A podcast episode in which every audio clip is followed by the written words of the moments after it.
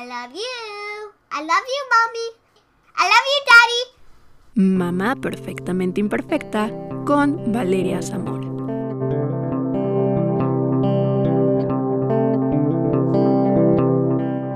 Hola amigos, bienvenidos a este noveno episodio de Mamá Perfectamente Imperfecta. Yo soy Valeria Zamora, una mamá perfectamente imperfecta, y el día de hoy tenemos como invitado al doctor Luciano Mendiola.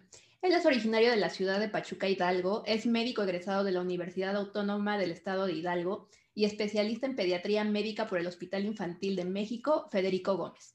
Tiene la subespecialidad en neonatología realizada en el mismo hospital. Ha sido distinguido con diversos reconocimientos a nivel estatal, nacional e internacional. Fue director general del Hospital del Niño DIF Hidalgo, fundador de la Sociedad Hidalguense de Neonatología y Perinatología, fue presidente del Consejo Mexicano de Certificación en Pediatría y Neonatología, así como director general de proyectos estratégicos de salud en Hidalgo y actualmente es titular de la Comisión de Arbitraje Médico del Estado de Hidalgo. Bienvenido, doctor. Es un gusto que nos acompañe el día de hoy para hablar de temas tan importantes con relación a los bebés.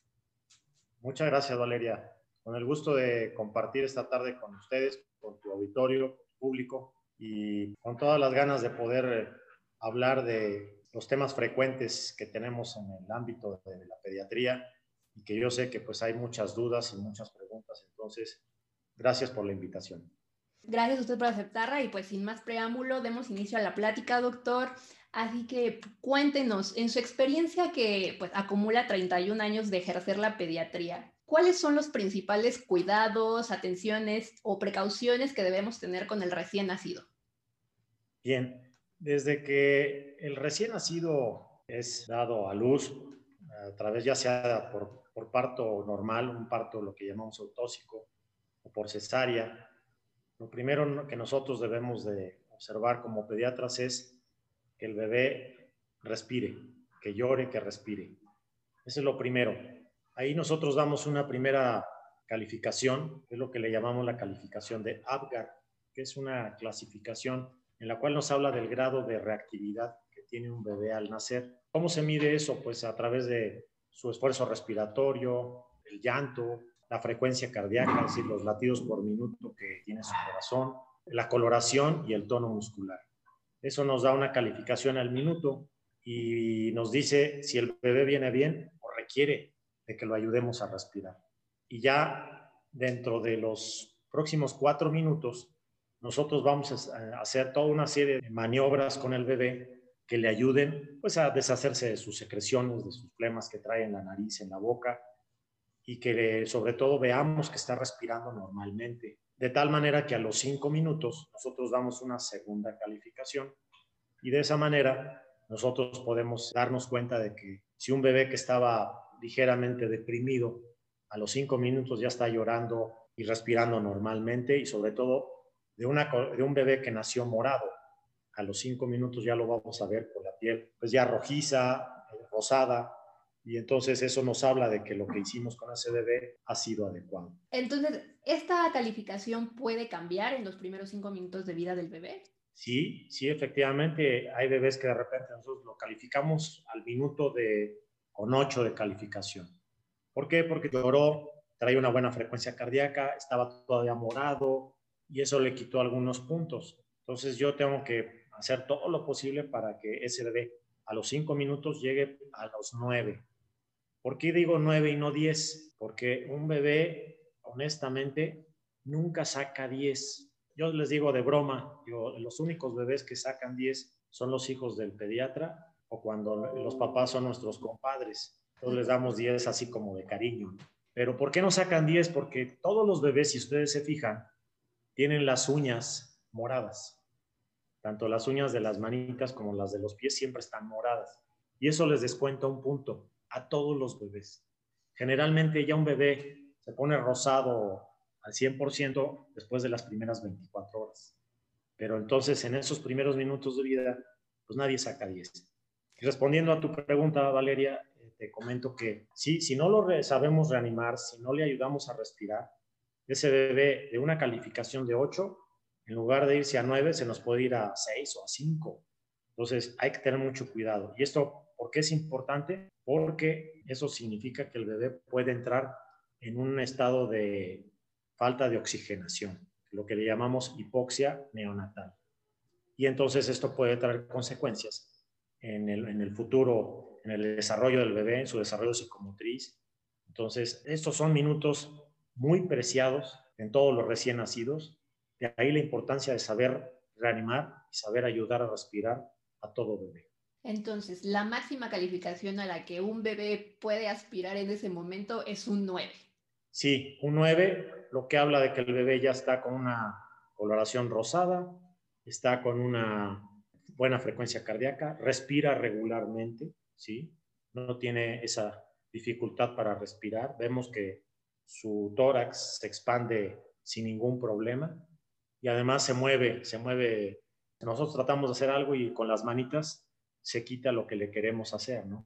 Esa es la reactividad que tiene un bebé al nacer y la otra el tono muscular. Debe mantener un buen tono con las manitas, los piecitos. Las piernitas generalmente las flexiona como si fuera una ranita y los brazos también los semiflexiona. Entonces, esto es lo que nos habla de que es un bebé sano en ese momento y que hasta esos primeros cinco minutos nosotros damos una segunda calificación y les podemos decir a los papás no se preocupen, todo va bien, así es que adelante con el bebé. Y hablando de estos primeros minutos de vida del bebé que son tan importantes, tan cruciales, actualmente en México se le está dando mucho impulso a la alimentación del seno materno. El que se pegue el bebé con la mamá piel con piel en los primeros minutos de vida. ¿Qué nos puede comentar acerca de esto? Totalmente de acuerdo contigo, Valeria. Efectivamente, esto es bien importante.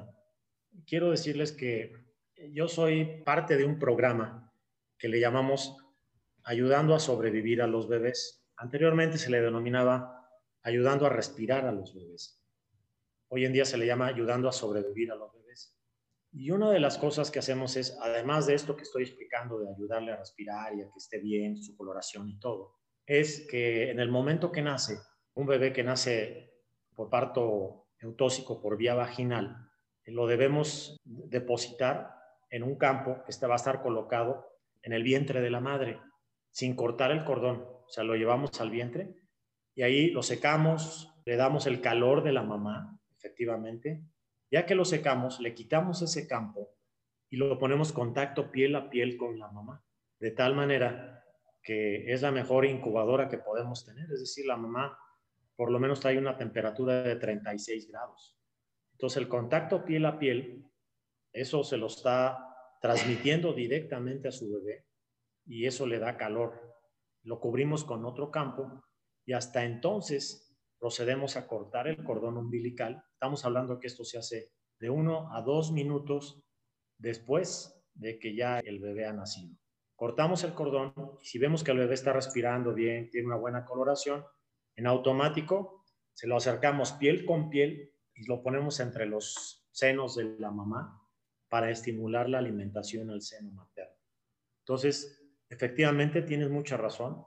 Esa maniobra de llevarla a la mamá al contacto piel con piel, que escuche el corazón de la mamá y que estimule a que quiera comer de su pecho, son de las primeras cosas que hacemos en esos primeros, ¿qué te diré?, 5 a 10 minutos de vida. Entonces, es una maniobra que actualmente se recomienda en el curso que nosotros impartimos. Este curso lo impartimos a parteras tradicionales, a enfermeras, a médicos, y es parte de lo esencial de toda reanimación de un bebé. Y esto es en lo mejor de los casos, ¿no? O sea, es el ideal. Pero ¿qué pasa cuando un bebé tiene una calificación menor y presenta algunas complicaciones? Esto de, pues, no se puede pegar piel con piel con la mamá. ¿Qué pasa en este momento? Y ahí necesitamos nosotros ya estarlo observando. Para eso tenemos en esos primeros cinco minutos, si vemos que ese bebé no está respirando normalmente, que le cuesta trabajo respirar, tiene dificultad respiratoria, tiene una coloración así con piel marmórea, no está totalmente rosado, el bebé se queja, está quejumbroso. Entonces, ese quejido nos habla de que hay, la primera situación en la que nosotros pensamos por frecuencia es que está con agua en los pulmones. ¿Qué significa? Todos los bebés traen agua dentro de sus pulmones y entonces esa agua se va absorbiendo poco a poco. A veces tarda de 24 horas, 48 horas.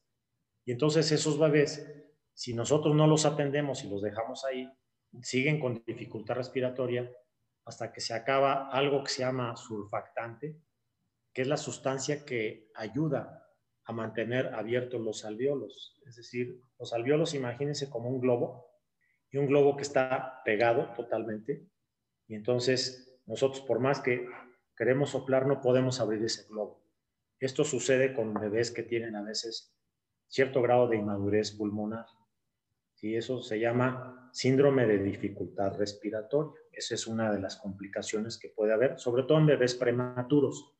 Y en bebés ya que son de término a término, generalmente lo que ocurre es que tienen todavía agua entre sus alveolos. Los alveolos están abiertos, pero hay agua que no les permite expandirse adecuadamente. Entonces, damos tiempo, les colocamos en un casquito especial con oxígeno a una concentración no muy alta y dar tiempo a que ese, esa agua que está entre sus alveolos en los pulmones se vaya reabsorbiendo. ¿Cómo nos damos cuenta? Porque el bebé va mejorando su respiración, su frecuencia respiratoria, hasta que llega un momento en el que ya se deshace de líquido, empiezan a orinar, a orinar, a orinar, y ese líquido se, se, se deshacen de él.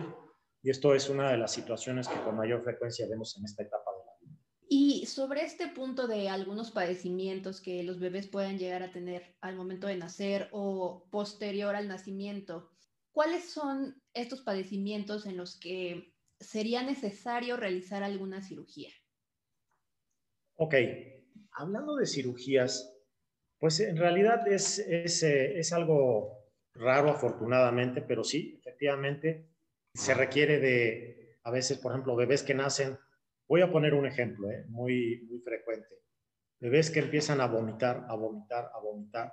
Dice uno, bueno, algo está pasando con ese bebé, ¿qué pasó? metemos una sonda y puede tener desde una atresia de esófago, puede tener una atresia intestinal. Son situaciones que requieren de que el bebé requerirá una cirugía casi inmediatamente. ¿Qué pasa con esto? Pues que definitivamente eh, se tendrá que llamar al cirujano pediatra para que se haga cargo de ese bebé. Requerirá de toda una serie de situaciones. Estoy poniendo un caso así delicado, ¿no?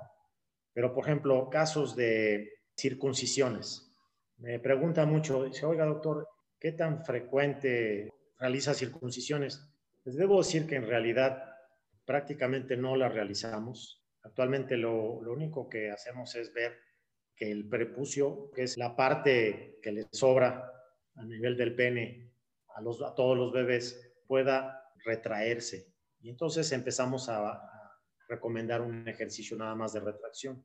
Sin embargo, hay papás que nos solicitan. Dice, no, doctor, todos, mi familia estamos circuncidados, quiero que eh, le haga la circuncisión a mi, a mi hijo. Entonces, lo que hacemos es colocar una pequeña campanita, es una cirugía menor, se hace con un pequeño corte a nivel del prepucio, con anestesia local, se pone una campanita y se corta el pellejito que le sobra. Esto es, por ejemplo, algo de que nos piden a veces cuando los bebés son recién nacidos. Hay veces que hay bebés que tienen hernias, hablando de hernias umbilicales o hernias inguinales. Aquí hay una gran diferencia. Si es una hernia umbilical, generalmente no se les hace nada. Se les explica a los papás que este es un defecto de nacimiento congénito y la mayoría de ellos va a empezar a, cerrar. Se les, únicamente se les, se les da la instrucción de que lo hagan un ojalito con la misma piel, que puedan este, cerrar el, orificio. Lo, cierran con un pedacito de transport o de micropor, eh, juntando los, las dos bordes de la piel, tratando de que el ombligo quede en la parte de abajo. Esto es importante decirlo, Valeria, porque a veces hay bebés que quieren operarlos de hernia umbilical y esto está contraindicado. Generalmente yo siempre les digo a los papás, observen a sus bebés hasta que lleguen al año de edad y al año de edad, si no ha cerrado, entonces ya se decide si realmente ese bebé requiere una cirugía. Diferente a si hablamos de una hernia inguinal. La ingle, la, región de la ingle, a veces hay bebés que nacen también con hernias congénitas inguinales y entonces esto hace que sí sea necesario hacer una cirugía. No es una urgencia, sí, pero generalmente en las primeras tres o cuatro semanas se podrá operar ese bebé, porque si no la hernia va a seguir creciendo y se puede hacer gigante. Entonces, esa es una, es una de las indicaciones de hacer una cirugía de hernia inguinal. Ok, entonces, para que a los papás les quede muy claro, este tipo de hernias no es tan grave, su bebé no está corriendo riesgo y puede esperar para tener una intervención. Exactamente. Esto es una hernia umbilical, Valeria. Aquí podemos ver el ombligo saltado, como si fuera un timbre, es ombligo de timbre. Entonces, aquí está el defecto. Generalmente son defectos que miden de 0.5 centímetros a 2 o 3 centímetros de, diámetro. Esto generalmente se afronta de aquí una parte de su piel con la otra parte de la piel. El ombligo se sume, se le pone un, un, un transport o un micropor y eso lo traen durante todo el día. La recomendación es que se lo cambien durante el baño diariamente, lo hacen con agua y jabón y se le vuelve a colocar. Generalmente cuando hacemos este procedimiento, la hernia cierra en dos a tres semanas sin mayor problema. ¿Corre algún riesgo de que se pueda infectar?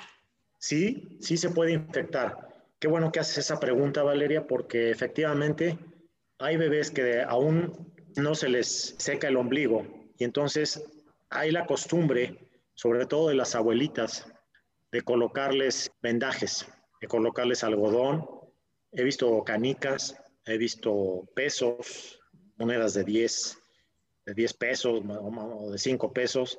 Lo hacen como una cuestión de costumbre, de mito, porque dicen que con eso ya se le va a cerrar. No, no, no es, no es cierto. ¿no? Esto lo que sí puede hacer es infectar un ombligo que todavía está húmedo, se puede infectar.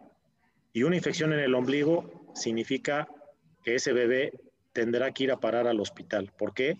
Porque es una vía de entrada para gérmenes de la piel que se van hacia adentro.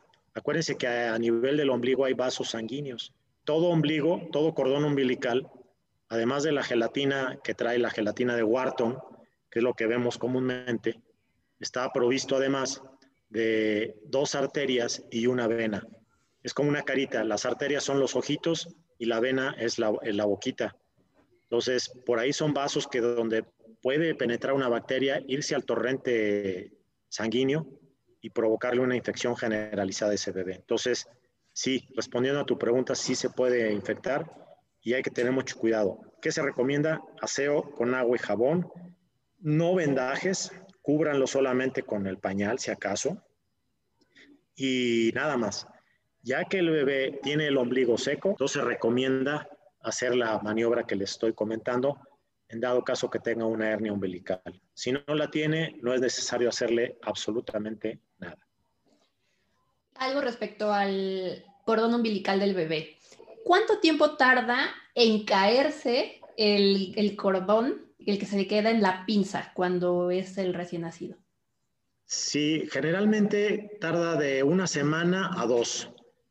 La mayoría de los cordones se caen en, la primeras, en los primeros siete días. Y hay algunos que llegan a tardar 10 días, 12 días. Aquellos que duran más de dos semanas, a veces es por el hecho de que les queda algo que se llama granuloma. El granuloma es la base del ombligo, que es una zona blanquecina, que a veces eh, cuando un ombligo ya tarda más de 12 días, 14 días en caerse, va a quedar esa bolita blanca. Y esa bolita blanca hace que el ombligo siga supurando. Entonces, ¿qué recomendamos? Eh, quemarla con una barrita de nitrato de plata.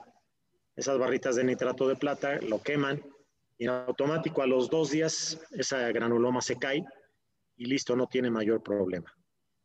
Es un dato muy, muy interesante porque pues hay veces que como papás claro. y papás primerizos también, pues no sabemos claro. cómo, cómo reaccionar ante esto. Exactamente. Estoy presentando aquí una imagen, Valeria, que dice el drenaje ocular. Esto, si ustedes se dan cuenta, es algo frecuente en los bebés, que nos dicen, oye doctor, mi bebé le llora todo el tiempo un ojito o de los dos ojos y resulta que se obstruye el conducto lagrimal. El conducto lagrimal es aquí donde dice obstrucción y entonces eh, está en el ángulo interno del ojo y eso se obstruye. ¿Por qué? Porque eh, generalmente el conducto es muy pequeñito. Entonces, esto hace que aquí se, generalmente está el conducto, aquí está la flecha, se obstruye y entonces puede infectar. Entonces, al principio les llora, pero si esto persiste, llega un momento en que se infectan. Y entonces es necesario hacer dos cosas. Uno, dar unas gotas oftálmicas antibióticas locales para controlar la infección. Y la otra, dar masaje en el ángulo interno del ojito con el dedo meñique. Se apoyan en el ángulo interno sobre el puente de la nariz y eso hace que el masaje se recomienda tres o cuatro veces al día por cuestión de un minuto nada más. Y eso va a hacer que el conducto lagrimal esté permeable y permita que ya el, libre drenaje de las lágrimas y que no se obstruya. Entonces, esto es algo frecuente. No sé si tengan alguna pregunta en ese sentido. Sí, eh, los recién nacidos al momento de llorar, pues no derraman lágrimas. ¿A partir de qué mes ya podemos ver las lágrimas del bebé? Generalmente la mayoría a las dos semanas ya, ya están teniendo lágrimas, la mayoría, si no es que antes. ¿eh? Hay algunos que llegan a tardar hasta cuatro semanas en promedio y hay algunos que me ha tocado ver que a veces tienen dos meses y no derraman lágrimas, ¿no? Esto es por una obstrucción del conducto lagrimal.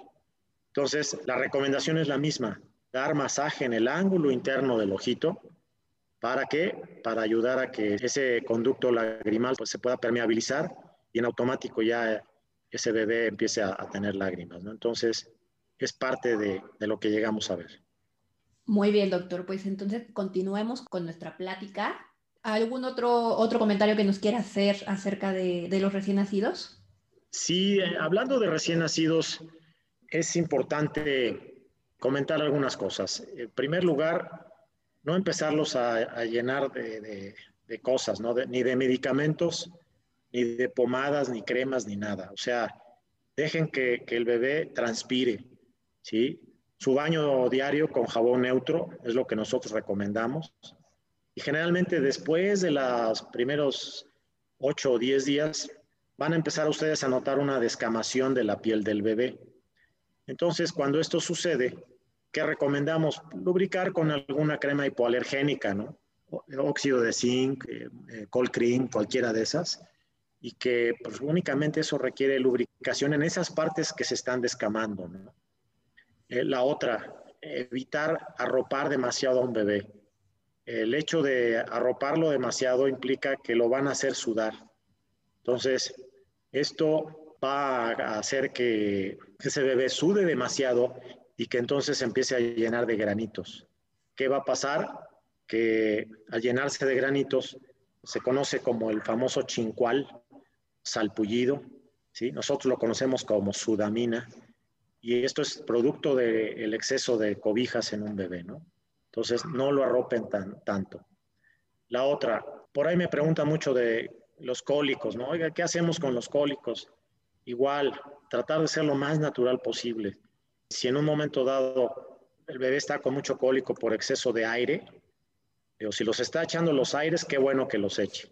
Si no es así, entonces recomendamos que de alguna manera colocar una compresa tibia en su pancita, eso les va a ayudar a relajarse. Y la otra va a hacer estimulen al bebé con un termómetro, con un supositorio de glicerina para que pueda sacar el exceso de gas. Esto es parte de lo que nosotros tenemos que recomendar para evitar el cólico. Cuando a pesar de estas maniobras recomendadas el bebé sigue teniendo cólico, entonces se recomienda dar algunas gotas que ya ayuden a que las burbujas grandes se conviertan en burbujas pequeñas y que de esa manera permitan canalizar sus gasecitos más fácilmente a través de la estimulación. Son de las cosas así generales que podría yo comentar de los bebés, ¿no?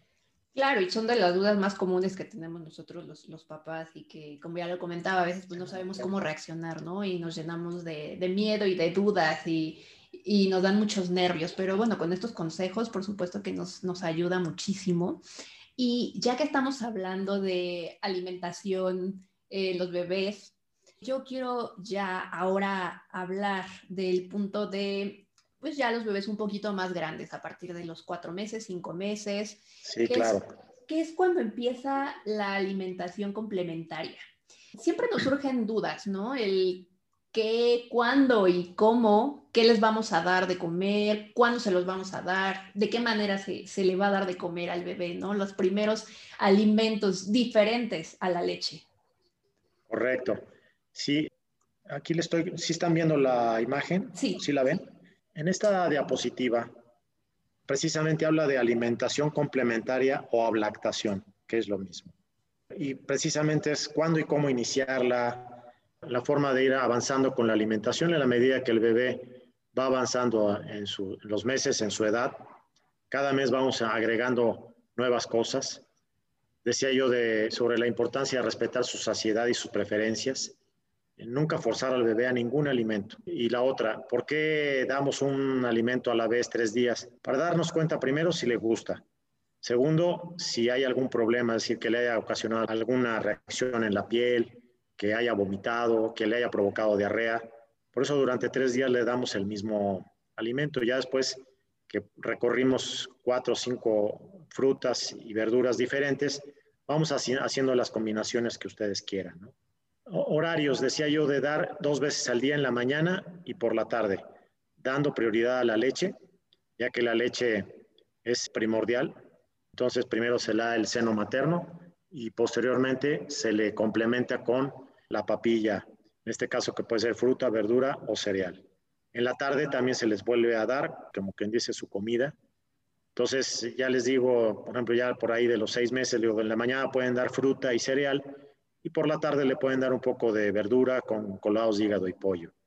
Entonces es una forma de establecer un horario. No hay cenas. Generalmente las cenas nosotros las sugerimos hasta los ocho meses de edad. Una cena que puede ser ya con verduras, con jamón, con queso, en fin. Algo importante, Valeria, es evitar sal y azúcar en los alimentos. Es decir, no les hace falta. Dicen, es que le voy a agregar sal a la sopa, ¿no? Si preparamos una sopa de fideo, por ejemplo, pues no necesariamente hay que ponerle sal. Dénselas tal cual el bebé se la va a comer perfectamente. Es más que nada una situación a la cual nosotros estamos acostumbrados y pensamos que el bebé así le va a gustar y no es así. Hay que partir de la base que un bebé aún tiene inmadurez en sus papilas gustativas. Lo mismo con el azúcar, no llenarlos de azúcar. El azúcar es más que suficiente la que trae la leche materna y no requieren de más azúcar. El azúcar que traen la fructosa en las frutas, sí, es un azúcar y con eso será suficiente. Entonces no es necesario agregar ni sal ni azúcar.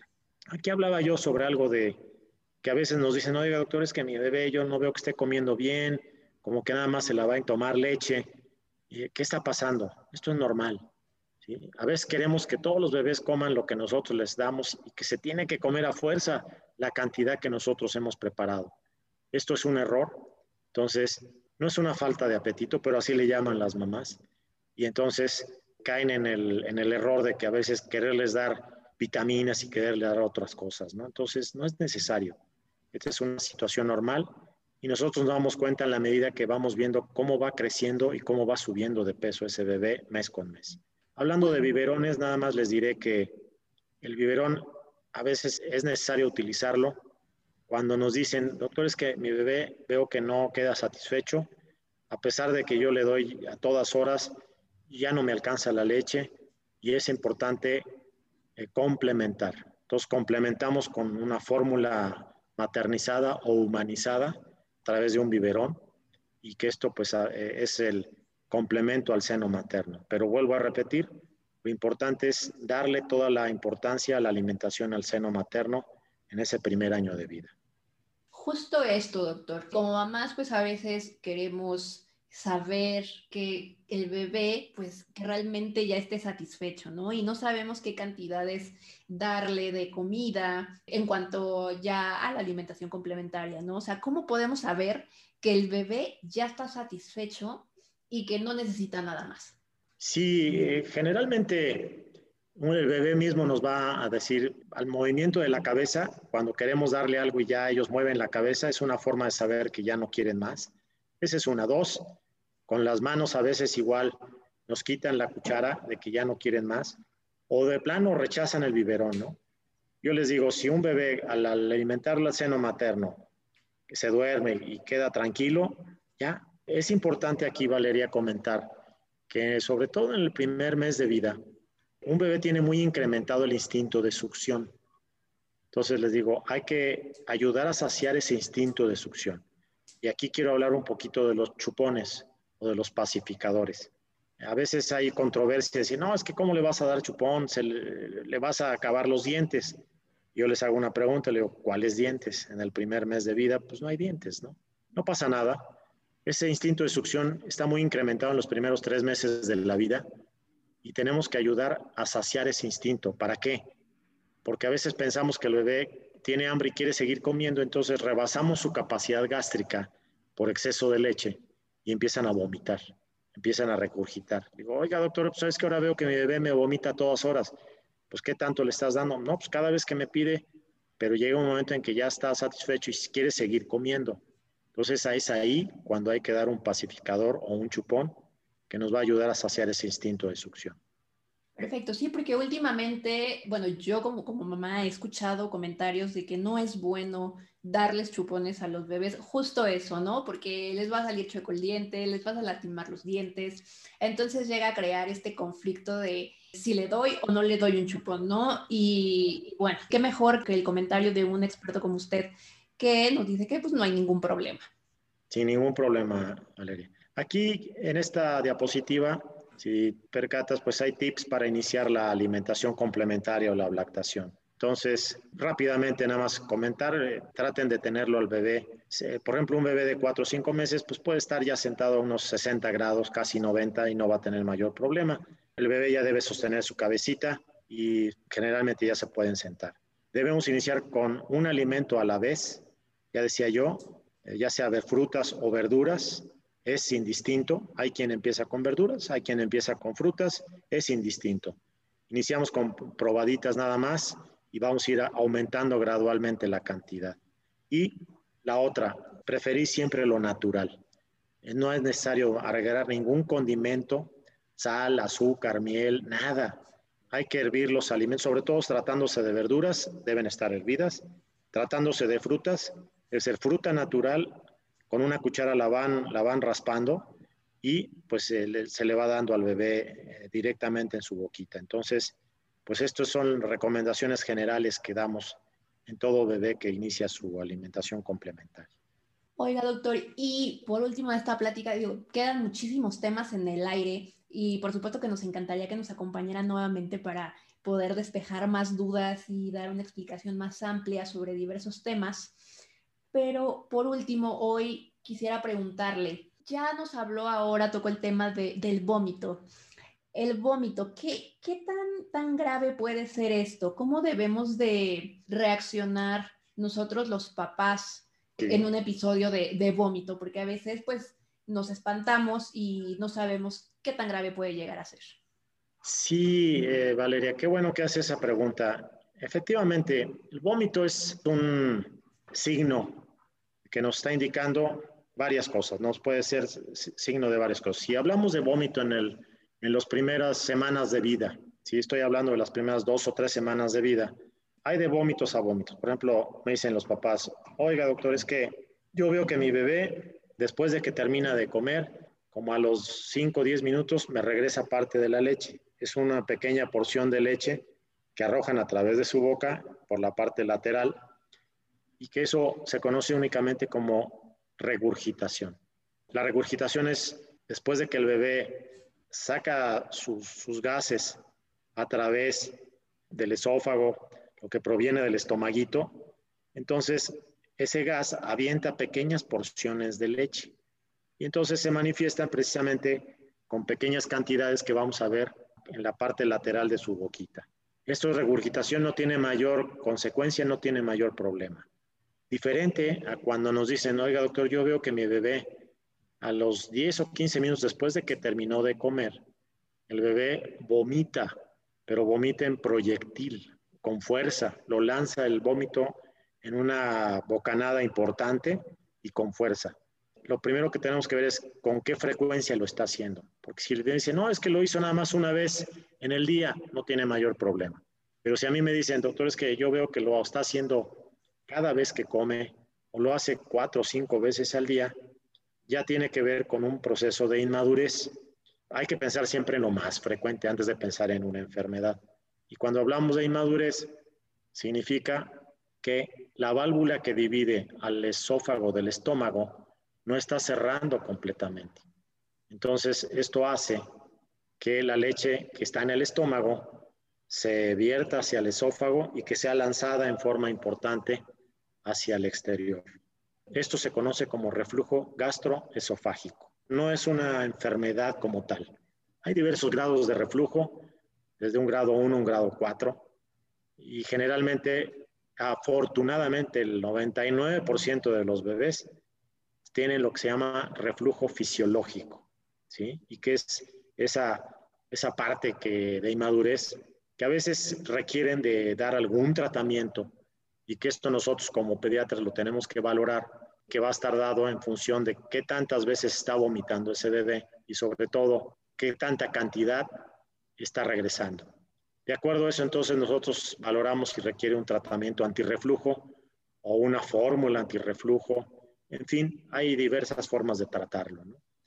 Y la otra situación, Valeria, es cuando el vómito es por, por algún problema, ¿no? Una gastroenteritis, por ejemplo, en el cual el bebé empieza a vomitar, a vomitar, a vomitar, de repente nos habla y dice, doctor, ya veo que el bebé lleva tres, cuatro vómitos y no para y sigue vomitando. Está muy inquieto, está irritable y de repente nos dicen, bueno, pues al rato ya empezó con diarrea, ¿no? Pero lo que inquieta muchas veces, sobre todo esto en la madrugada a los papás, es cuando ya llevan dos, tres, cuatro vómitos y los bebés no paran de vomitar. ¿Qué recomendamos ahí, Valeria? Bien importante, esto es para todos los papás que nos están escuchando. Lo primero, yo les digo, yo comparo el estómago de un bebé con el radiador de un coche. ¿Por qué digo esto? Porque cuando vamos en un coche, cuando tenían los coches radiador, porque ahora ya hay muchos que ya no tienen. Pero de repente empezaba a echar agua a través del radiador. Y entonces le digo, ¿qué es lo primero que hace usted? Cuando un coche empieza a echar agua, paro mi coche. Ah, bueno. Entonces, eso mismo tenemos que hacer con los bebés. No les dé nada. Es que le quise dar leche y ya no. Es que le quise volver a dar el pecho y lo vomitó. Le di agüita y lo vomitó. Le di té y lo vomitó. No le den absolutamente nada. Déjenlo descansar. ¿sí? ¿Y cuánto es el descanso que les damos? Tres horas. Tres horas. Sin darle absolutamente nada. Está vomitando, ok. ¿A qué hora son? Las tres de la mañana, ok. De aquí a las seis de la mañana no le va a dar nada. Lo va a dejar en ayuno total. Ah, perfecto. Y después de esas tres horas, va usted a tomar un vasito con suero vida oral. Es eh, el suero que viene un sobrecito, se diluye un sobre en un litro de agua va a tomar una tacita y una cucharita y se lo va a empezar a dar como si fuera sopa, ¿sí? Con cuchara, no en biberón, porque si no, lo primero que va a hacer un bebé al tomar biberón es querer tomar el suero porque está sediento y se lo quieren tomar muy rápido. Y al tomarlo tan rápido lo van a volver a vomitar. Entonces, no. Ya lo dejamos descansar tres horas. Vamos a reiniciar la alimentación, ¿ok? Con cuchara. Con cuchara. Esto se llama plan B de hidratación oral. Y esto lo hacen en todos lados, en todos los hospitales. Y esto evita que un bebé se deshidrate. Va a ayudar a que el bebé se le quite la náusea. ¿Por qué? Porque el suero contiene electrolitos, contiene glucosa, contiene citratos. Y eso va a ayudar a que el bebé vaya desapareciendo la náusea. Y en automático va a empezar a tolerar entonces, lo va a mantener así durante cuatro horas. Entonces, hacemos un plan B de hidratación oral por cuatro horas, dando aproximadamente de dos a tres o cuatro onzas según el, la edad y el peso del bebé. Les vamos dando cada 30 minutos dos onzas o tres onzas con cucharita. ¿Ya terminó? Ok. Otra media hora, otras tres onzas. Ya terminó así durante cuatro horas, hasta que se cumplen las cuatro horas. Ese periodo de cuatro horas ya lo mantuvimos hidratado y además le estamos dando glucosa y electrolitos.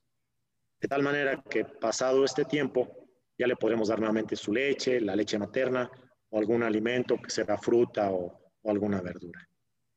Pero esto es en general lo que yo recomiendo. Perfecto, doctor. Y bueno, ya última pregunta acerca de esto de los vómitos y de la leche y de la regurgitación de los bebés. Es una duda muy común que le surgen a, a todos los papás, a todas las mamás. ¿Tiene algo que ver la posición en que tenemos al bebé, la manera de acostarlo, si lo tenemos que acostar completamente boca arriba o lo tenemos que acostar de lado? ¿Cómo es que tenemos que hacerlo para que evitemos lo, lo mayor posible? Sí, claro. Eso es una interesante pregunta, Valeria. Efectivamente, la recomendación en pediatría es que recuesten a los bebés boca arriba. Nunca un bebé acostarlo boca abajo. ¿Sí? ¿Por qué? Porque la posición boca abajo está relacionada con la muerte de cuna. Entonces se dice que esto por estadísticas es que han encontrado los bebés que han fallecido, bebés sanos, que estaban sin ningún problema alimentados al seno materno. De repente lo pusieron, lo recostaron en su cunita boca abajo y se ha visto que tiene una mayor relación con la muerte de cuna. Hoy en día no se sabe realmente cuáles son los factores relacionados con la muerte de cuna, pero nunca boca abajo un bebé. Lo podemos poner boca abajo, si yo les digo, póngalo boca abajo, si le va a dar un baño de sol y ustedes están ahí viendo al bebé y es por espacio de cinco minutos nada más, ¿no? Pero no, nunca acostar un bebé boca abajo. La posición más recomendada es con el colchón, tratando de que esté a unos 30 grados más o menos, ¿sí? 30 grados de inclinación y el bebé boca arriba o puede darse ligera, ligeramente de lado, ya sea hacia el lado derecho, hacia el lado izquierdo, una ligera inclinación. Actualmente incluso ustedes van a encontrar por ahí cojines antirreflujo, en los cuales precisamente dan una posición de 30 grados de inclinación y dan esa posición de ligera lateralización para ayudar a que los bebés si llegan a repetir o vomitar, pues que no se vayan a ahogar, ¿no? Entonces, esa sería la recomendación. Muy buena recomendación, muchísimas gracias, doctor. Y de verdad que es un gusto que haya estado con nosotros el día de hoy compartiendo y explicando estos temas de sumo interés y que por supuesto serán de gran utilidad para nosotros los papás. Y como ya lo mencioné, se quedan muchos temas pendientes que por supuesto los abordaremos posteriormente. ¿Le gustaría agregar algo, algún comentario, algún consejo que nos quiera dar? Sí, gracias, Valeria. Eh, pues en principio, la primera recomendación que yo quiero hacerles es disfruten a sus bebés papás, sobre todo primerizos, disfruten a sus bebés. No se angustien, ¿sí? No, no estén con el estrés todo el tiempo, decir, y ahora pasa esto y ahora pasa aquello. Yo siempre les digo que esta es una etapa, cuando tienen un bebé recién nacido, es una etapa única. Y después va a ser lactante menor, y después va a ser lactante mayor, después va a ser preescolar y escolar, hasta llegar a la adolescencia. Y son etapas en las que no regresan, son etapas que debemos aprender a disfrutar, a no angustiarnos, sino a, disfrutar. Y disfrutar quiere decir tener la confianza de que nuestro bebé está sano, de que lo estoy llevando a sus revisiones, que lo estoy llevando a sus vacunas, que lo estoy alimentando adecuadamente. Esa es la confianza que nosotros le ofrecemos al bebé. ¿Por qué digo esto? Porque un bebé lo percibe. Lo percibe desde cómo está el humor de la mamá, si está angustiada, si está agobiada, si está triste, si está contenta, todos esos sentimientos el bebé los va a percibir. Y si nosotros el bebé nos percibe angustiados, esa angustia se la vamos a transmitir. Cuando yo veo que un bebé llega al consultorio llore, llore, irritable, lo primero que hago es decirle a la mamá, a ver, tranquilas, tranquilícese, no se angustie, relájese. Y entonces ya se relajan y todo, empezamos a platicar y en automático el bebé se empieza a callar, se empieza a dejar de llorar. Entonces, esa es una recomendación que sí quiero hacer a todos aquellos papás primerizos o no, porque hay papás que ya son papás por segunda o tercera ocasión. Ya es muy raro ver papás de cuarta ocasión. Disfruten a sus bebés. Y la otra, no los llenen de medicamentos. Sean con ellos lo más natural posible que puedan. Recomendaciones generales, naturales, eviten exceso de medicamentos, antibióticos, analgésicos, en fin. Se tendrá que dar cuando realmente sea necesario. Y eso que se los, eso déjenselo al pediatra, ¿no? Ustedes como papás no están para querer automedicar y querer prescribir cosas, no. La otra, no le hagan caso a lo que les digan sus vecinos, los tíos, las abuelitas, no. Háganle caso a su instinto, su instinto materno, me refiero a las mamás, a su instinto paterno, lo que el instinto les dicte. Cuando una mamá me dice, doctor, yo no veo a mi bebé bien, no lo estoy viendo bien, es porque esa mamá, nadie mejor que ella conoce a su bebé. Lo que me está diciendo es cierto. Yo le tengo que hacer caso a la mamá. Cuando me dice, doctor, es que yo veo a mi bebé bien, no, yo no veo que tenga problema, qué bueno. No le haga caso a nadie más. Confíen en eso y confíen en su médico, en lo que les diga el pediatra, quien es su mejor amigo y la mejor forma de poder con él conversar y discutir sobre este tipo de problemas comunes en los niños. Gracias, doctor. Y por último, díganos en dónde se encuentra ubicado su consultorio y los teléfonos en los que podemos hacer cita. Sí, como no, yo estoy a sus órdenes en la calle de Felipe Ángeles número 700 en la colonia Periodistas, aquí en la ciudad de Pachuca Hidalgo. Mis teléfonos es, eh, bueno, con 771 71 400 79. Se lo repito, 771 71 400 79. Estamos a sus órdenes en un lugar que se llama Pediátrica. Perfecto, doctor. Pues muchísimas gracias. Nuevamente, gracias por estar con nosotros compartiendo estos temas y queda abierta la invitación para una nueva plática donde tratemos diferentes temas y que nos pueda aclarar dudas. Con mucho gusto, Valeria. En primer lugar, agradezco tu amable invitación. Un gusto estar aquí en tu programa, sobre todo pues con tu público, con los papás, es eh, un placer para mí el poderme dirigir a todos ustedes y con todo el gusto eh, que si me vuelves a invitar, tengo muchas cosas de qué hablar. Entonces, esta es una pequeña parte solamente de los problemas comunes en los bebés, pero hay muchas otras cosas de qué hablar y pues ya, ya en su momento, si me hace el favor de invitarme, con gusto te comparto algún otra, otros conceptos sobre otros temas pediátricos comunes en los, niños. Claro que sí, doctor, nos pondremos de acuerdo.